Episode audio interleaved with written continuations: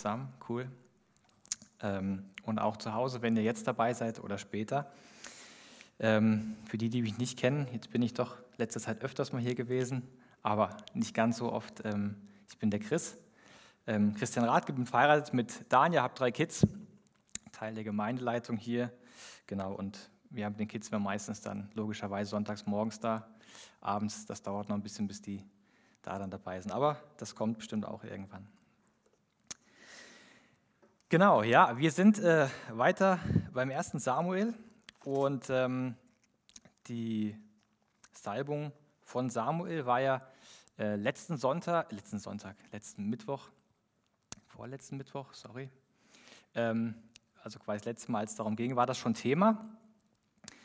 Und ähm, dieser, ganze, dieser ganze Abschnitt ist eigentlich auf der einen Seite wahnsinnig tragisch und auf der anderen Seite auch hoffnungsvoll.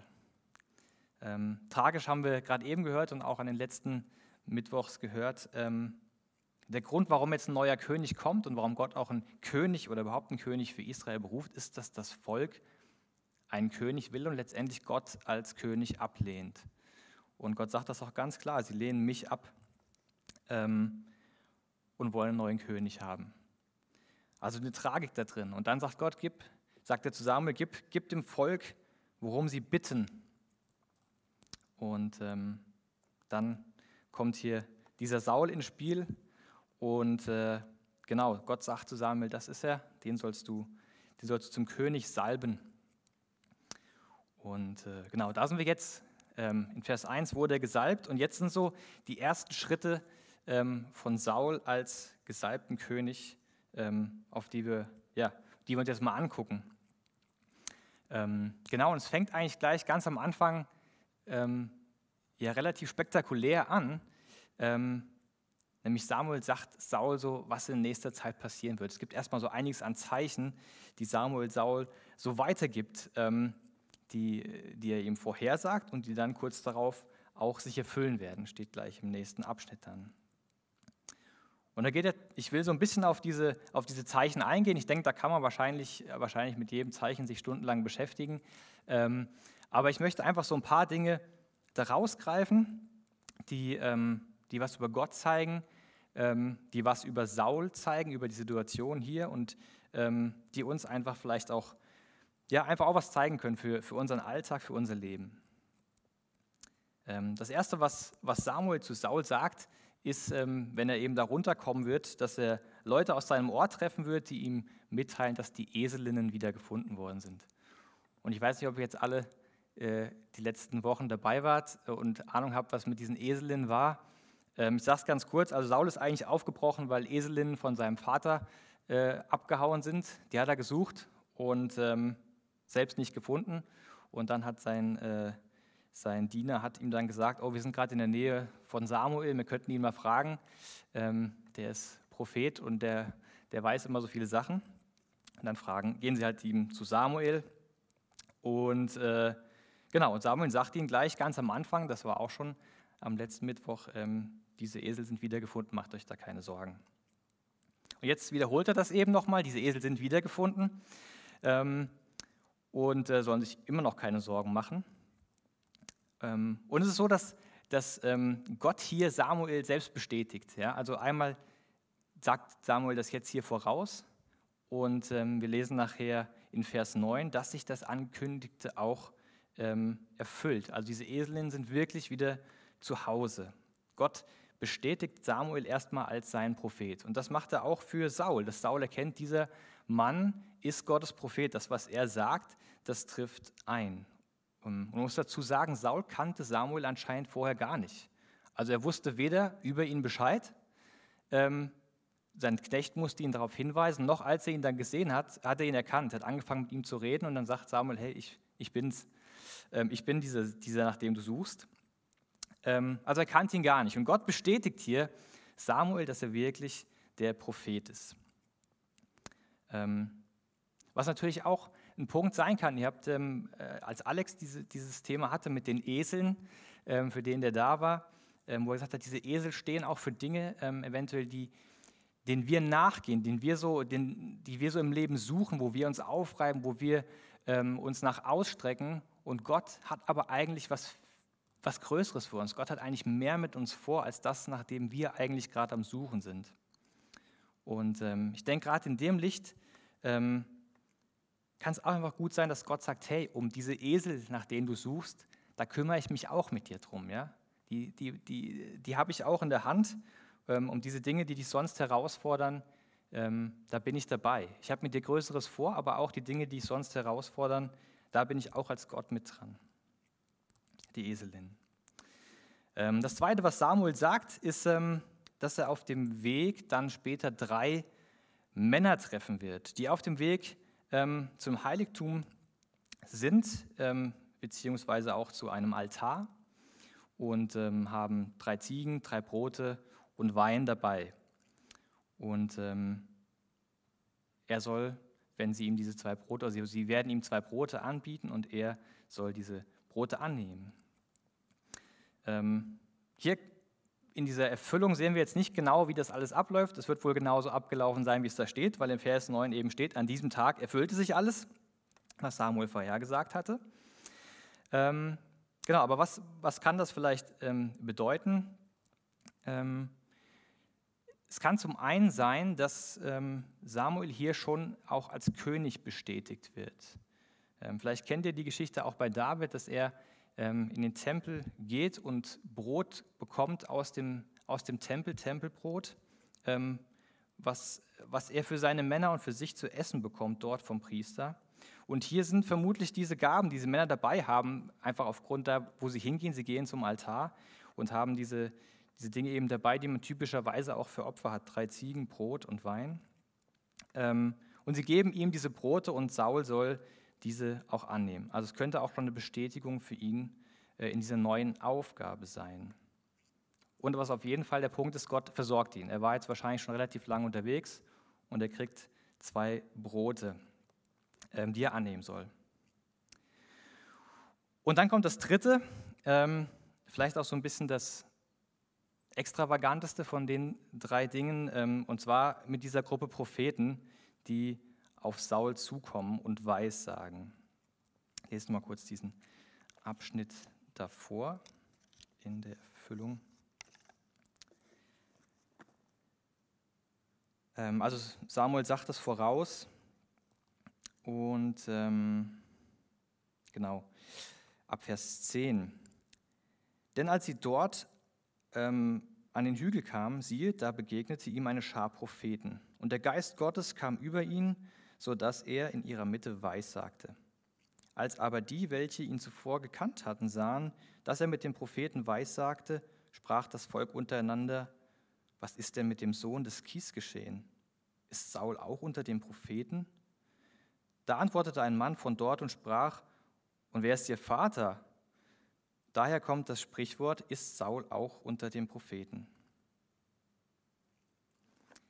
Also es trifft auch ein, er trifft diese Propheten. Und ähm, jetzt steht hier, und der Geist Gottes kam über ihn, sodass er in ihrer Mitte weissagte. Also es passiert wirklich was. Ähm, der Geist Gottes kam über Saul und er weissagte. Ähm, hier ist relativ wichtig zu sehen, dass, dieses, dass der Geist Gottes über Saul kommt, ist nicht das Gleiche, wie wir das vom Neuen Testament her kennen, wenn Gott seinen Geist ausgießt ähm, an Leute, die zum Glauben kommen, die, die Kinder Gottes werden, die Nachfolger Jesu werden. Es ist nicht das Gleiche, wie wir das in der Apostelgeschichte sehen, wo wir gerade sonntags dran sind, ähm, wo Gott zum ersten Mal seinen Geist ausgießt. Ähm, Im Alten Testament ist diese Ausgießung des Heiligen Geistes zeitlich begrenzt und auch für ganz bestimmte Zwecke. Ähm, und das können wir auch ganz gut erkennen. Im, im nächsten, gleich im nächsten Kapitel wird der Geist Gottes über Saul erneut ausgegossen. Ähm, Im Kapitel 11, Vers 6. Da kam der Geist Gottes über Saul, als er diese Worte hörte, und der Zorn entbrannte sehr. Und jetzt geht auf einmal dann später ein Kampf los. Also Saul bekommt nochmal ähm, den Heiligen Geist ausgegossen. Also wir sehen, es ist für bestimmte Zwecke, für bestimmte Zeiten. Ähm, genau, und eben nicht dieses, was wir aus dem Neuen Testament her kennen. Weiterhin ist es so, dass fast der gleiche Wortlaut, den wir jetzt hier erleben, wo, Paul, äh, wo Paulus, wo Saul, Saul ähm, weissagt, fast den gleichen Wortlaut erleben wir später noch mal in einem ganz anderen Kontext, ähm, in Kapitel 19. Und zwar in einem Kontext, wo Gott Saul schon, sich von Saul schon abgewandt hat, ähm, weil Saul nicht auf ihn gehört hat. Und Saul ist gerade da in dem Moment unterwegs, David zu verfolgen und David zu töten. Und dann kommt genau das Gleiche oder eigentlich eine gleiche Szene. Er trifft auf eine Gruppe von Propheten, auf Samuel und David ist eben da mit dabei, den er verfolgen will. Und er kommt zu dieser Gruppe und dann kommt der Geist Gottes über ihn. Er weissagt und das macht er so lange, also richtig lange, bis er irgendwann umfällt und bis zum nächsten Tag liegen bleibt. Und in der Zeit ist David natürlich über alle Berge. Ähm, ein ganz anderer Kontext, aber wir sehen auf jeden Fall, der Heilige Geist macht hier Sachen, die einfach nochmal anders sind, als wir es vom Neuen Testament her kennen, wenn da steht, dass der Heilige Geist ausgegossen wird. In dem Fall sogar für Saul was Negatives, ja, vielleicht fast sogar belustigend, ähm, dass Saul da so lang tanzt oder ironisch fast, ähm, bis er umkippt. Ähm, und beides Mal steht da auch dieses Sprichwort, das ist jetzt hier, weiß nicht, ob das euch aufgefallen ist, daher kommt das Sprichwort, ist Saul auch unter den Propheten? Und genau diese gleiche Frage oder genau diese gleiche Aussage steht auch weiter hinten, ähm, wo dieser negative Kontext da ist, ist Saul auch unter den Propheten.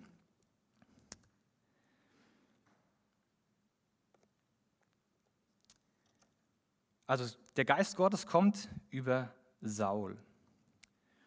Und dann steht hier das, was ähm, auch Julia am Anfang angesprochen hat, ähm, steht von einem anderen Herz und von einem anderen Menschen. Gott macht ein anderes Herz bei Saul. Ich lese ganz kurz vor, wie es hier formuliert ist. Ähm, ähm, in Vers, genau, da wird der Geist des Herrn über dich kommen, in Vers 6, sodass du mit ihm weissagst und du wirst in einen anderen Mann verwandelt werden. Und dann später, hier heißt es, ähm, Vers 9, und als er sich nun umwandte, also Saul, von Samuel wegzugehen, da verwandelte Gott sein Herz. Und das ist schon mal erstens eine starke Aussage. Gott verwandelt diesen Mann, er verwandelt sein Herz. Gott macht echt große Sachen. Und das ist auch das, was, was Hoffnung bringt in diesem Abschnitt hier, der eigentlich auch tragisch ist, weil sich das Volk abwendet. Aber es bringt Hoffnung. Gott verändert, er schenkt Geist und er verändert den Menschen und das Herz. Aber auch hier ist ein Unterschied zu sehen zu dem, was wir vom Neuen Testament her kennen. Ähm, nämlich im Neuen Testament ist die Aussage anders. Da geht es um ein neues Herz und da geht es um einen neuen Menschen. Das wird in Ezekiel ähm, 36, Vers 26 schon vorhergesagt. Das ist ein ganz bekannter Vers. Ich denke, viele von euch werden ihn kennen. Und da sagt Gott, und ich will euch ein neues Herz geben und einen neuen Geist in euer Inneres legen. Ich will euch das steinerne Herz aus eurem Fleisch wegnehmen und euch ein fleischernes Herz geben. Und später in 2. Korinther 15, äh 5, Vers 17, 2. Korinther 5, Vers 17, ähm, schreibt Paulus, auch ein bekannter Vers, vielmehr wissen wir, wenn jemand zu Christus gehört, ist er eine neue Schöpfung. Das Alte ist vergangen, etwas ganz Neues hat begonnen. Es gibt also echt einen ganz, ganz großen Unterschied von dem, was hier ähm, ja, einen anderen Menschen, ein anderes Herz heißt. Und, ein, und, und der Geist Gottes kommt über diesen Mann Saul und was das im Neuen Testament heißt. Durch den Tod Jesu und durch seine Auferstehung, das, was du auch ganz am Anfang gesagt hast, Jesus als König, ähm, gibt es einen Neuanfang, und zwar einen komplett Neuanfang, ein neues Herz, einen neuen Mensch. Und was, was du auch getan hast in deinem Leben, was, was ihr getan habt, was ich getan habe, es ist ein Neuanfang möglich. Es, es wird ein komplett Neuanfang ist möglich. Und vielleicht auch, wenn man denkt, hey, mein Leben ist eigentlich ganz gut, läuft eigentlich ganz gut. Ähm, es ist auch ein Neuanfang nötig. Wir brauchen einen Neuanfang, weil wir, so wie wir sind, vor Gott überhaupt nicht bestehen können. Auch wenn wir denken, es läuft eigentlich doch ganz gut. Wir brauchen einen Neuanfang, aber die Möglichkeit ist da. Wir können komplett neu anfangen, wenn wir zu Jesus kommen, wenn wir zu Gott kommen und sagen, es tut mir leid, ich bringe dir mein Leben, das, wo ich dir gegenüber schuldig geworden bin.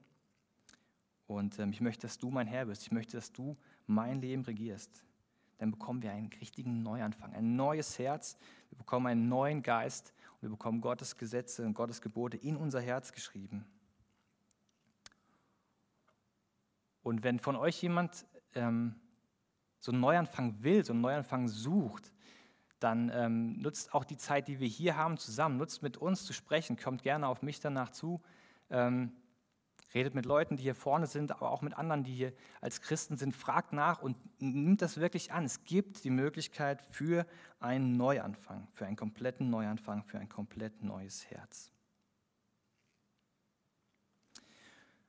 Genau, aber eben bei Saul ist es anders. Es ist nicht dieses komplett neue Herz. Es ist nicht dieser komplett neue Mensch und es ist auch nicht die komplette Ausgießung des Geistes Gottes. Was wir aber festhalten müssen, ist, ähm, dass Gott Saul hier ausrüstet. In einer Art und Weise rüstet er ihn aus für das, ähm, wofür er ihn berufen hat, für diese Aufgabe, für das Königsein. Gott rüstet Saul für diese Aufgabe aus. Und ähm, ja, was das nachher heißt, ist auch herausfordernd, auch zu gucken, was heißt das, dass ähm, Saul ein, ein neuer oder ein anderer Mensch geworden ist. Wenn man die Kapitel später liest, ähm, ist er auch da ein komischer Typ, muss man sagen, an vielen Stellen. Aber das kommt dann später. Aber Gott rüstet Saul für diese Aufgabe aus.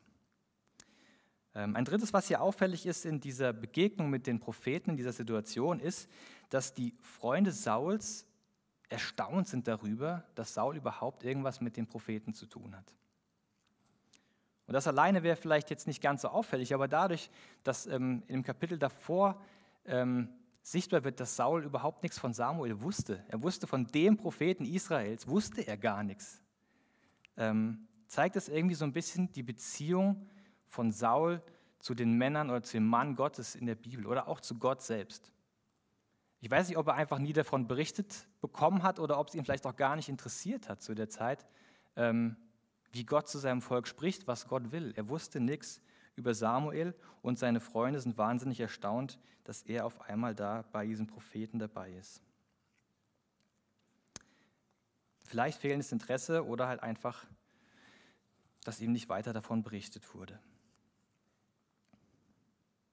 Das sind so diese drei Zeichen, die wir, ja, die, die Samuel, Saul hier vorausgesagt hat und die eingetroffen sind. Und es zeigt einfach so ein bisschen schon was auch über Saul, auch in diesen ersten Schritten.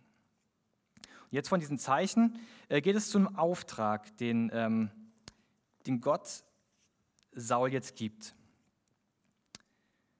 Ganz am, also auch im Kapitel davor sehen wir dieser Grundauftrag oder das, warum Gott oder wofür Gott einen König eingesetzt hat. Warum sehen wir ja? Weil das Volk gesagt hat, wir wollen einen König und Gott hat gesagt, okay, gib ihnen, was sie bitten, äh, um was sie bitten. Ähm, sie, sie wollen mich, sie lehnen mich ab, gib ihnen einen König, um den sie bitten. Aber Gott ist nicht passiv, sagt einfach nur, macht euer Ding selbst, sondern Gott ist aktiv.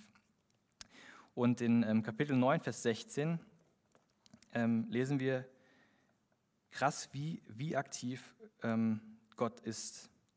Gegenüber diesem Volk, das ihn gerade abgelehnt hat, sagt ähm, Gott folgendes, zu Samuel in dem Fall. Morgen um diese Zeit will ich einen Mann aus dem Land Benjamin zu dir senden, den sollst du zum Fürsten über mein Volk Israel salben, damit er mein Volk aus der Hand der Philister errettet. Denn ich habe mein Volk angesehen, weil sein Rufen vor mich gekommen ist. Das ist total krass. Das Volk lehnt Gott gerade ab, direkt ab. Ich will einen anderen König haben, so wie die anderen Völker. Und Gott sagt, ich habe euer Schreien gehört und ich werde euch einen König geben, damit er euch von den Philistern befreit. Das ist der Grundauftrag, den Gott für diesen König hat. Er soll von den Philistern befreien.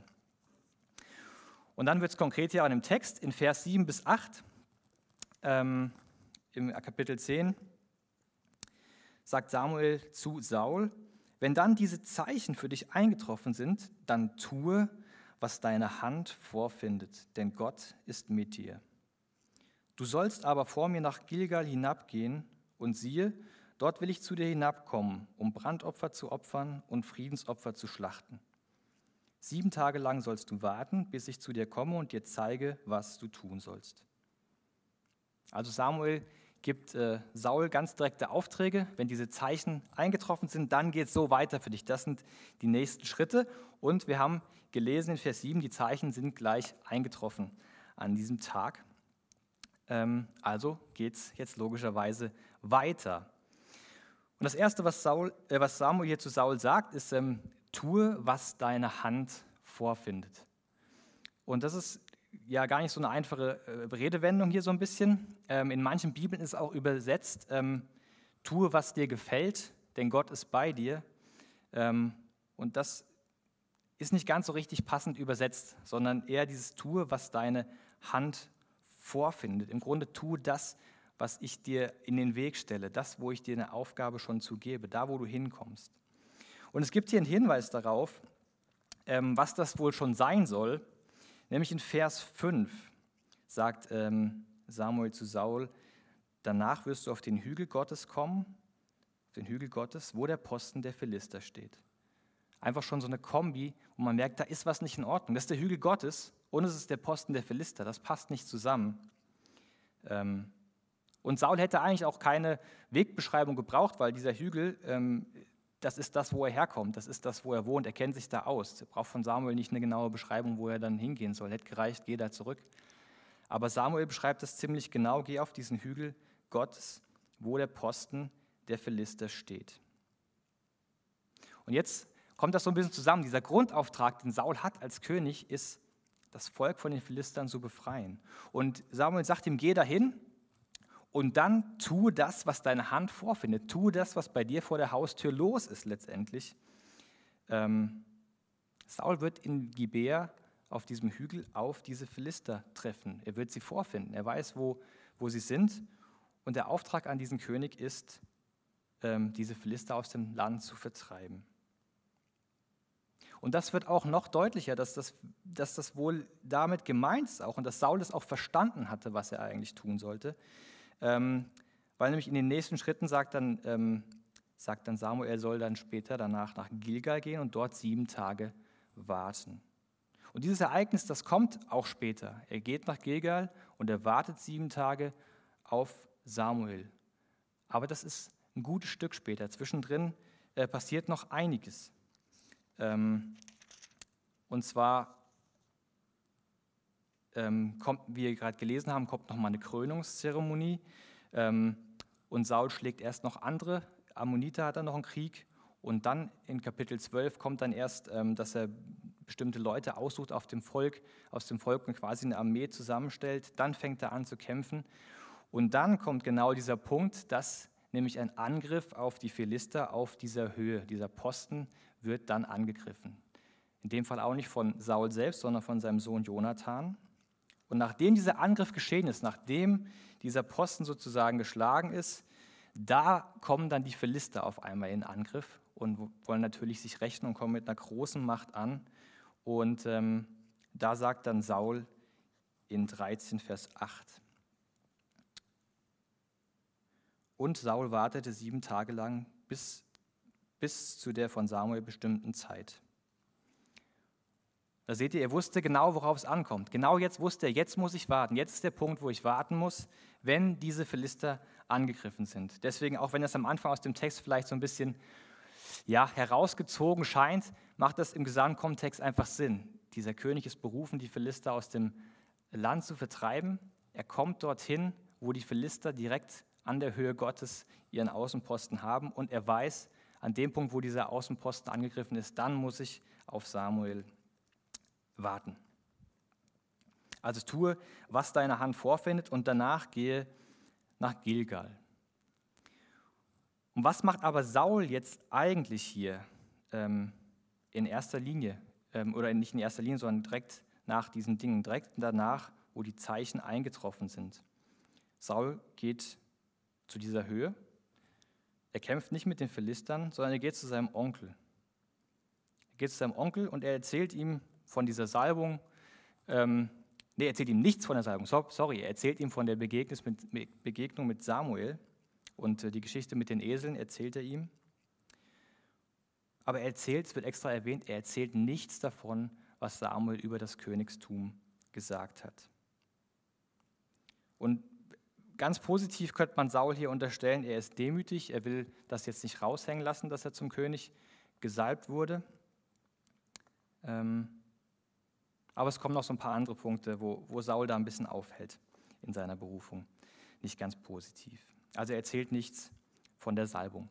Und dann kommt diese Szene oder diese, genau dieses Ausrufen des Königs, wo Samuel das ganze Volk Israel wieder zusammenholt ähm, und alle nach Stämmen geordnet dann sich aufstellen lässt und dann durch das Los nacheinander die, es immer wieder verfeinert wird, auf wen es zukommt, wer jetzt getroffen ist oder wer, wer jetzt der neue König werden soll. Und ich denke, das kann eine Sache sein, die von vornherein geplant war. Trotzdem ist ja auch auffällig, diese Königs- oder diese Krönungs- und diese Auswahlzeremonie ähm, findet sich nicht in dem Ablauf wieder, den Samuel Saul am Anfang gibt. Er sagt nicht zu ihm, tue, was deine Hand vorfindet, danach gibt es eine Krönungszeremonie und dann geh nach Gilgal, sondern dieses, diese Zeremonie ist gar nicht mit drin. Kann sein, dass, dass es trotzdem einfach richtig ist, aber es kann auch gut sein, dass Gott mit Saul schon was anderes vorhatte, gleich schon in, diesem ersten, in dieser ersten Ankündigung, tue, was deine Hand vorfindet. Dass Saul, wenn er gleich die Philister angegriffen hätte, diese Zeremonie vielleicht gar nicht mehr gebraucht hätte, weil klar gewesen wäre für alle, das ist dieser König, den Gott ausgewählt hat. Und ich gehe da gleich kurz auch nochmal drauf ein. Und dann ist diese ganz merkwürdige Szene, wo es dann äh, zu Sauls Familie kommt und es letztendlich zu Saul kommt, der König werden soll. Und Saul ist nicht da. Und sie fragen, wo, wo ist der? Und sagt Gott, ja, der versteckt sich da hinten bei den Geräten, beim Gepäck. Und das könnte natürlich auch, könnte man sagen, ja, Saul ist ein bisschen demütig, ein bisschen schüchtern. Ähm, dem ist das Ganze ein bisschen zu groß, was da läuft.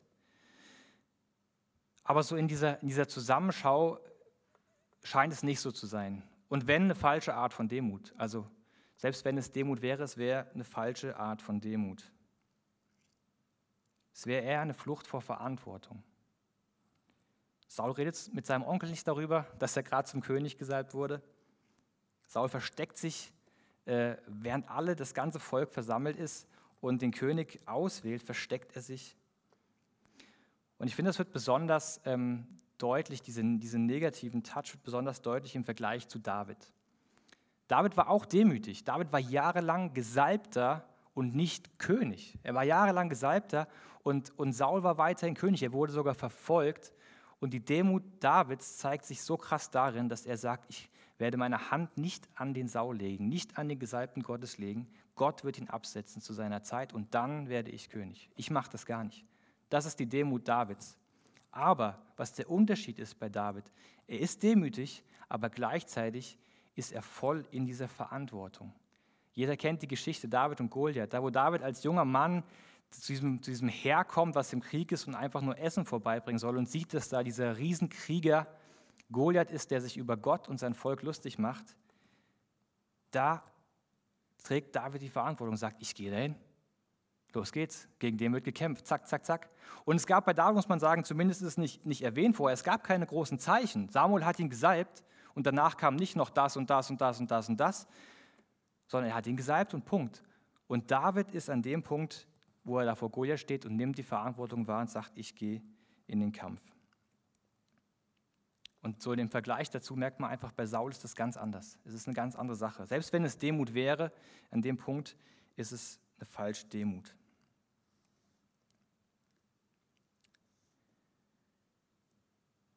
Was haben wir davon heute? Was, was können wir davon vielleicht, vielleicht mitnehmen? Ich meine, das eine ist natürlich sehr stark, was hier auffällt, ist das Thema Berufung. Ähm, wie beruft Gott oder was können wir da vielleicht zum Thema Berufen für uns rausnehmen? Und als erstes habe ich da ähm, diese Berufung von Saul, die, die scheint schon sehr beeindruckend. Also es gibt diese vielen Zeichen, ähm, sowas wünscht man sich eigentlich, wenn man einen Weg mit Gott geht, am liebsten Zeichen, wo mir jemand sagt, so wird es kommen und dann kommt es genau so. Ähm, aber obwohl es so beeindruckend erscheint, ist diese Art von Berufen nicht erstrebenswert. Ich habe es am Anfang ja schon gesagt, ähm, dass, dass es eigentlich eine tragische Situation ist, warum Gott einen König beruft. Es kommt nämlich eigentlich daher, dass das Volk Gott ablehnt.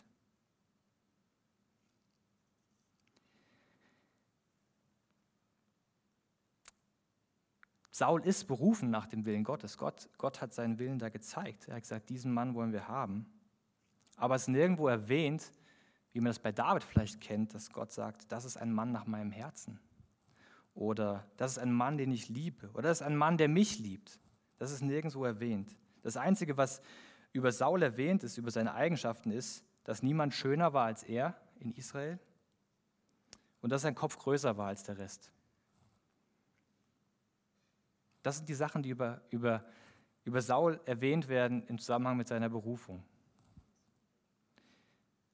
Letztendlich ist es so, man muss einfach da sagen, Gott sagt zu Samuel, ähm, tu das, was, worum das Volk bittet. Mach das, was das Volk will. Und so ein König hat das Volk jetzt auch bekommen. Einen schönen, großen, der vielleicht auch kämpfen kann. Ähm, das scheint schon so, aber einfach schön und groß. Also es ist keine Berufung, ähm, die erstrebenswert ist. Und das sehen wir auch dann in späteren Kapiteln, dass da einfach vieles Negative passiert auch. Aber was wir hier schon rausnehmen können, sind so Kennzeichen von Berufung. Das können wir hier rausnehmen, weil es auch an anderen Stellen der Bibel ähm, auftaucht, diese Kennzeichen. Und da haben wir zum einen einmal Gottes Ruf, Gottes Ruf an den Menschen selbst. Und da können, wollen wir überhaupt nicht dran zweifeln, dass Gott Saul hier ruft und beruft zum König. Das sagt er ja ganz klar. Als zweites haben wir eine Bestätigung durch Männer und Frauen Gottes. Und das ist hier in dem Fall Samuel, der ähm, Saul, sage ich, bestätigt, als der diesen Ruf bestätigt oder diesem Ruf auch ihm weitergibt. Und das ist was, was wir öf öfters eigentlich bei jeder Berufung im Alten Testament und auch im Neuen Testament sehen, dass Menschen diese Berufung bestätigen. Und gerade im Neuen Testament ist das immer Teil von auch Gemeinde, von Gemeinschaft, ähm, diese Bestätigung auch von einem Ruf, den vielleicht jemand persönlich erlebt oder auch von Leuten ähm, mitgegeben bekommt, dass es eine Bestätigung durch Leute aus der Gemeinde braucht. Das ist zum Beispiel auch in dieser ganz ähm, krassen Berufung von Paulus, der dieses große Licht hat. Da kommt Jesus selbst zu ihm, ja, und er könnte allen Leuten sagen: Hey, Jesus selbst, ja, hat mich berufen. Was wollt ihr mir überhaupt erzählen? Aber wie macht Gott das? Er schlägt äh, Saulus damals mit Blindheit und schickt ihn zu einem anderen Christen, der soll ihm die Hände auflegen, der soll diese Berufung bestätigen, der soll sagen, von jetzt an ähm, geht es weiter. Also eine Bestätigung. Und es gibt natürlich auch Bestätigung und, und, und Stärkung dieser Berufung durch Zeichen. Das sehen wir hier auch und das sehen wir auch an ganz verschiedenen Stellen im Alten und im Neuen Testament. Zeichen sind auch immer wieder Teil von Berufung. Aber eben nur im Zusammenhang mit diesen anderen Kennzeichen von Berufung. Zeichen allein ähm, können erstmal auf nicht, auf nicht auf wirklich was hindeuten. Wie ich schon gesagt habe, das Zeichen, dass äh, der Heilige Geist auf, auf Saul hier kommt und er anfängt, weiß zu sagen, passiert genauso an der Stelle, wo Gott ihn schon lange äh, abgelehnt hat. Genauso passiert dieses Zeichen. Das hat aber nichts über eine Berufung auszusagen. Also Zeichen können ganz wichtige Dinge sein, ähm, wo Gott auch sich selbst nochmal zeigt, das ist von mir, aber eben nur im Zusammenhang mit anderen Kennzeichen und besonders im Zusammenhang äh, mit dem dritten Punkt der Übereinstimmung mit Gottes Wille. Unsere Berufung muss übereinstimmen mit Gottes Wille. Und ähm, das können wir hier an vielen Stellen erkennen. Samuel sagt Saul ähm, genau, was, was er will. Er sagt ihm, wie es weitergeht. Er sagt nicht, du bist jetzt König, jetzt mach, was du willst, sondern er sagt ihm genau, das sind die Schritte, die du jetzt gehen sollst. Er sagt ihm, dann warte auf mich sieben Tage, dann werde ich dir Anweisungen geben. Ähm, bei dieser Krönungszeremonie sagt er dem Volk und auch dem König, das sind die Rechte und das sind die Pflichten von dem König, das schreiben wir auf, daran haltet ihr euch und daran hält sich der König. Ähm, es muss in Übereinstimmung mit Gottes Willen sein. Das heißt für uns in Übereinstimmung mit Gottes Wort, mit der Bibel. Da muss Berufung zusammenkommen. Also Gottes Ruf, Bestätigung durch Männer äh, und Frauen Gottes auch durch Zeichen und in Übereinstimmung mit Gottes Wille. Das ist das, was wir vielleicht so aus den Berufungen, zum Thema Berufung hier rausnehmen können. Und das, das nächste, was wir für uns rausnehmen können, finde ich ja auch so krass. Gott hat die Dinge in der Hand. Gott hat es in der Hand, selbst an der Stelle, wo das Volk ihn ablehnt. hat Gott diese Dinge in der Hand und er nimmt es in die Hand und sagt, ich berufe einen neuen König. Und in der Bibel steht drin, dass nichts passieren kann, was Gott nicht zulässt. Das ist für uns, für mich oft schwer zu verstehen, weil so viele merkwürdige Dinge und so viele schwierige und traurige Dinge passieren. Es passiert aber nichts, was Gott nicht zulässt. Gott hat alles in seiner Hand. Und ähm, eben auch hier, dieses Ablehnen von Gott, ähm, sagt Gott nicht, hey, wie ich schon gesagt habe, Volk, macht, was ihr wollt, ich bin jetzt weg von euch, sondern er hat es in der Hand und er beruft diesen König. Und er beruft diesen König Saul, auch wenn er weiß, was kommt. Er weiß, was kommt. Er weiß, wie dieser Saul sein wird. Er weiß, wie dieser Saul sich von ihm abwenden wird. Trotzdem beruft er diesen Saul und er stattet ihn aus mit seinem Geist, mit einer Veränderung des Menschen, mit einer Veränderung des Herzens.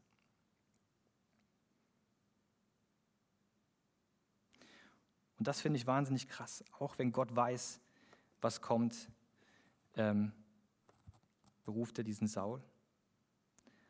Auch wenn Gott weiß, was ihn die Menschheit an sich kosten wird, erschafft er Menschen. Auch wenn er weiß, was es heißt, wenn er diesen Baum in diesen Garten Eden stellt, ähm, dass die Menschen von ihm weggehen werden, stellt er diesen Baum in den Garten. Auch wenn er weiß überhaupt, was die Menschheit ihn kosten wird, habe ich ja gesagt, was die Menschheit ihn kosten wird, schafft er Menschen, schafft er uns. Er weiß, was das heißt. Das ist völlig verrückt. Das ist die Gnade, das ist Gottes Gnade, die einfach unverständlich ist und die an so vielen Punkten rauskommt, hier durch das ganze Alte Testament immer wieder und auch eben in dieser Berufung von Saul. Und das betrifft uns so wahnsinnig, weil es nämlich genau das Gleiche ist, wovon wir eigentlich betroffen sind. In 1. Petrus 1, Vers 18 steht, oder auch folgende.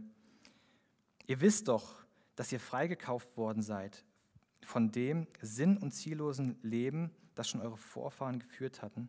Und ihr wisst, was der Preis für dieses Loskaufen war. Nicht etwas Vergängliches wie Silber, Gold, sondern das kostbare Blut eines Opferlammes, an dem nicht der geringste Fehler oder Makel war. Das Blut von Jesus Christus. Und jetzt kommt's, schon vor Erschaffung der Welt war Christus als Opferlamm ausersehen.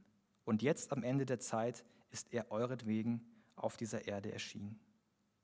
Schon vor Erschaffung der Welt. Das war Gott klar. Vor Erschaffung der Welt. Ich weiß, wo dieses hinläuft. Ich weiß, wo die Menschen hinlaufen. Er wusste, wo ich hinlaufe. Und vor Erschaffung der Welt war für ihn klar, Christus wird am Kreuz sterben für diesen Christian, für jeden von euch. Ähm, das war ihm klar und trotzdem ist er diesen Weg gegangen. Und das ist das, wo diese Hoffnung auch aus dieser Geschichte von Saul kommt. Und Saul ist auch nicht verloren gleich, sondern Gott rüstet ihn aus. Und wir sehen, erst später in Kapiteln sagt Gott zu Saul, ich wende mich von dir ab, ich nehme meinen Geist von dir. Aber hier nicht, sondern er rüstet ihn aus. Obwohl er es weiß, wohin es geht, aber er rüstet ihn aus. Und Saul hat die Möglichkeit, Gott zu folgen, auf Gott zu hören. Samuel unterweist ihn. Und so ist es bei uns. Gott schafft uns, obwohl er weiß, wie wir ticken, obwohl er weiß, dass wir grundsätzlich uns von ihm absagen. Aber er hat diesen Weg für uns, der vor Erschaffung der Welt geplant war, dass Jesus uns rettet. Was für einen krassen Gott haben wir? Und ähm, ja, wie krass ist das, immer wieder mehr von Gnade Gottes zu verstehen und zu sehen. Und dass das einfach die ganze Bibel durchzieht und letztendlich auch das ganze Leben von uns durchzieht. Gott ist gnädig. Ähm, diese tragische Geschichte, aber diese Hoffnung da, Gott ist gnädig. Und wir haben die Möglichkeit, ihr habt die Möglichkeit, jeder von euch, auf ein neues Herz, auf einen neuen Mensch, auf ein neues Leben, ähm, was Gott uns schenkt. Bete kurz. Vater, ich danke dir, dass du uns neu machen willst. Und es ist so verrückt, dass du uns überhaupt geschaffen hast ähm, mit dem Wissen, was passiert. Dass du mich geschaffen hast mit dem Wissen, ähm, wie ich im Leben zu ticken werde. Und dass du gleich, gleich die Rettung mit dir geplant hast, dass das gleich von vornherein geplant war, dass Jesus für uns alles gibt, dass er sterben wird für mich und für jeden hier, damit wir ein neues Leben haben können, ein neues Herz bekommen können. Vater, ich danke dir dafür. Und ich danke dir, dass wir diese Zeugnisse in deinem Wort haben, wo wir sehen können, wie du handelst und wo wir auch sehen können, wie Menschen handeln und wie Menschen auch falsch handeln, damit wir daraus lernen können, Vater. Und ich bete, dass wir daraus lernen. Ich bete, dass ich daraus lerne und jeder hier im Saal. Und ähm, dass du uns neu machst und Neues in uns schaffst und auch durch uns schaffst. Amen.